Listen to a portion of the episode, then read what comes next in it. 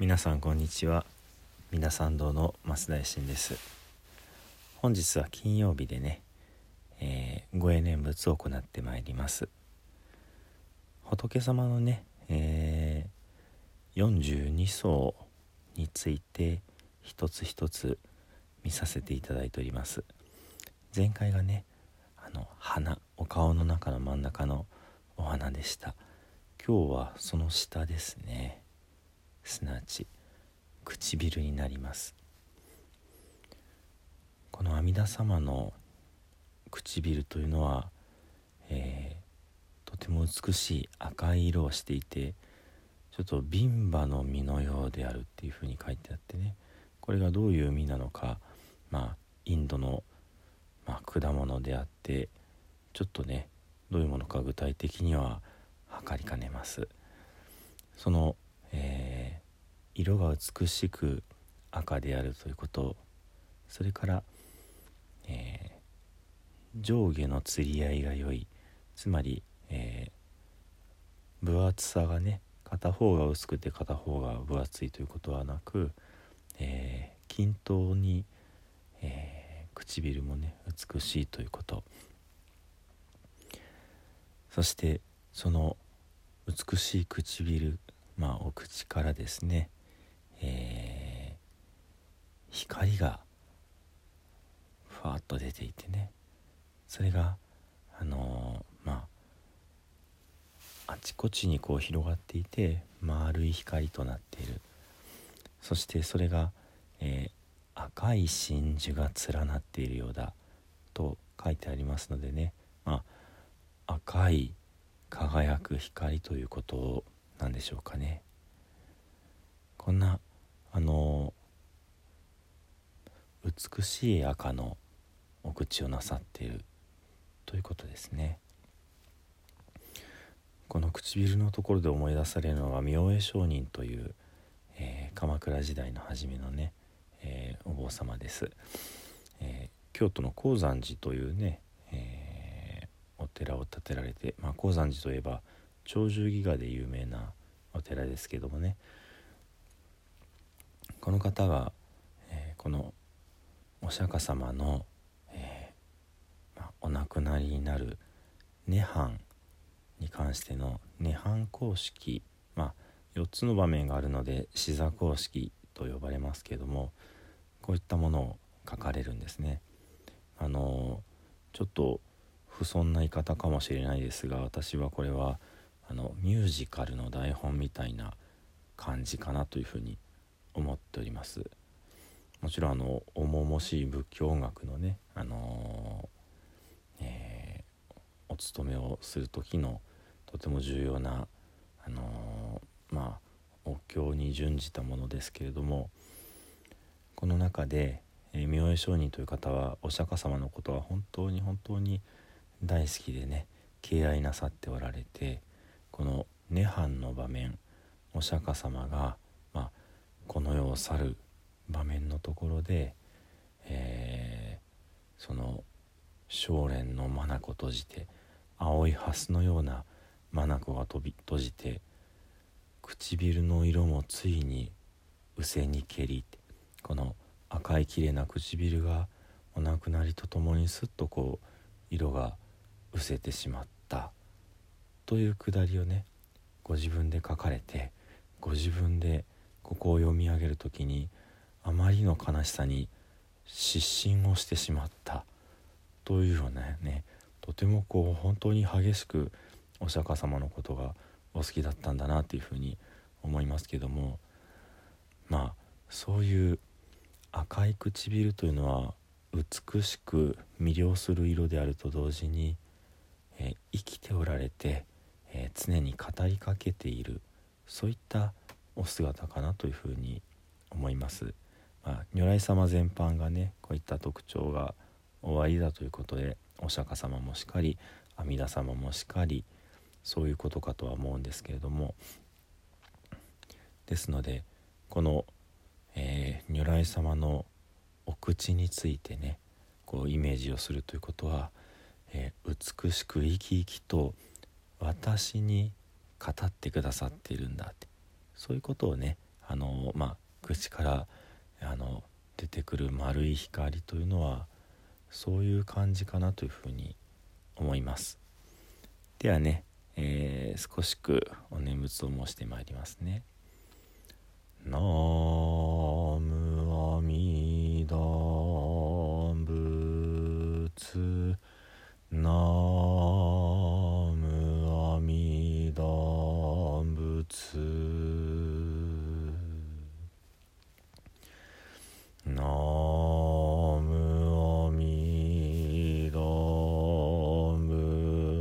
ますノムオミ動物。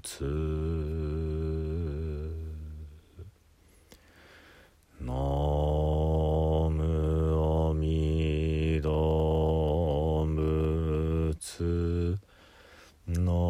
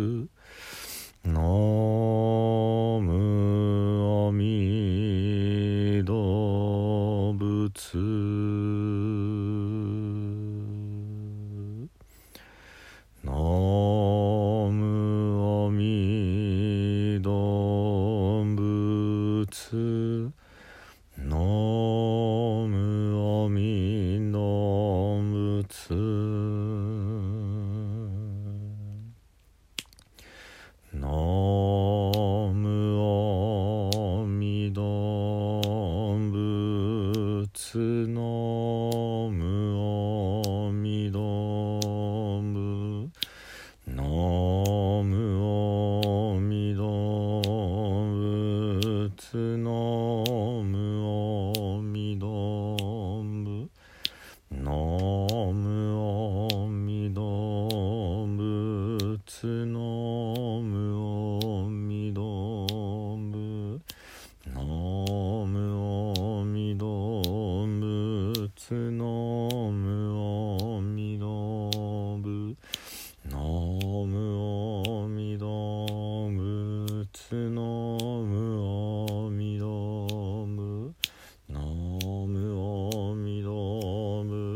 no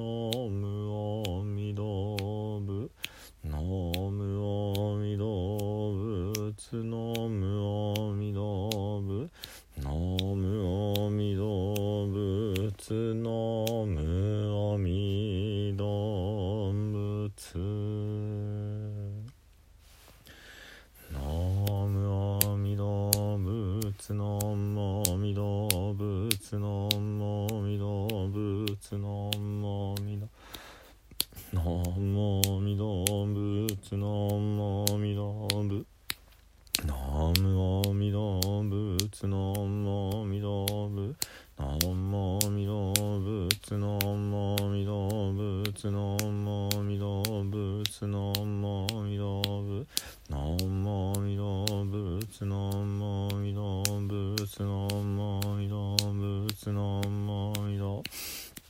のもみど仏のもみど仏のもみど仏のもみど仏のもみど仏のもみど仏のもみどナム阿弥陀仏阿弥陀仏阿弥陀仏阿弥陀仏阿弥陀仏阿弥陀仏阿弥陀仏阿弥陀仏阿弥陀仏阿弥陀仏阿弥陀仏阿弥陀仏阿弥陀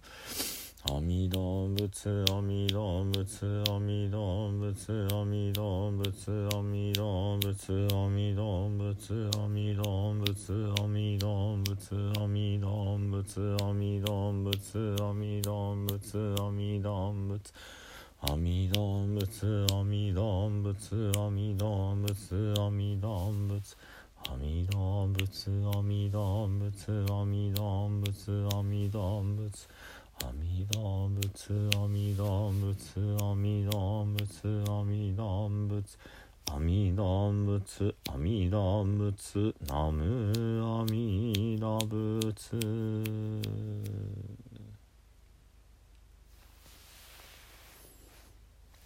はいそれでは最後にね、えー、南無阿弥陀仏を十遍ご一緒にお唱えして終わりとさせていただきます。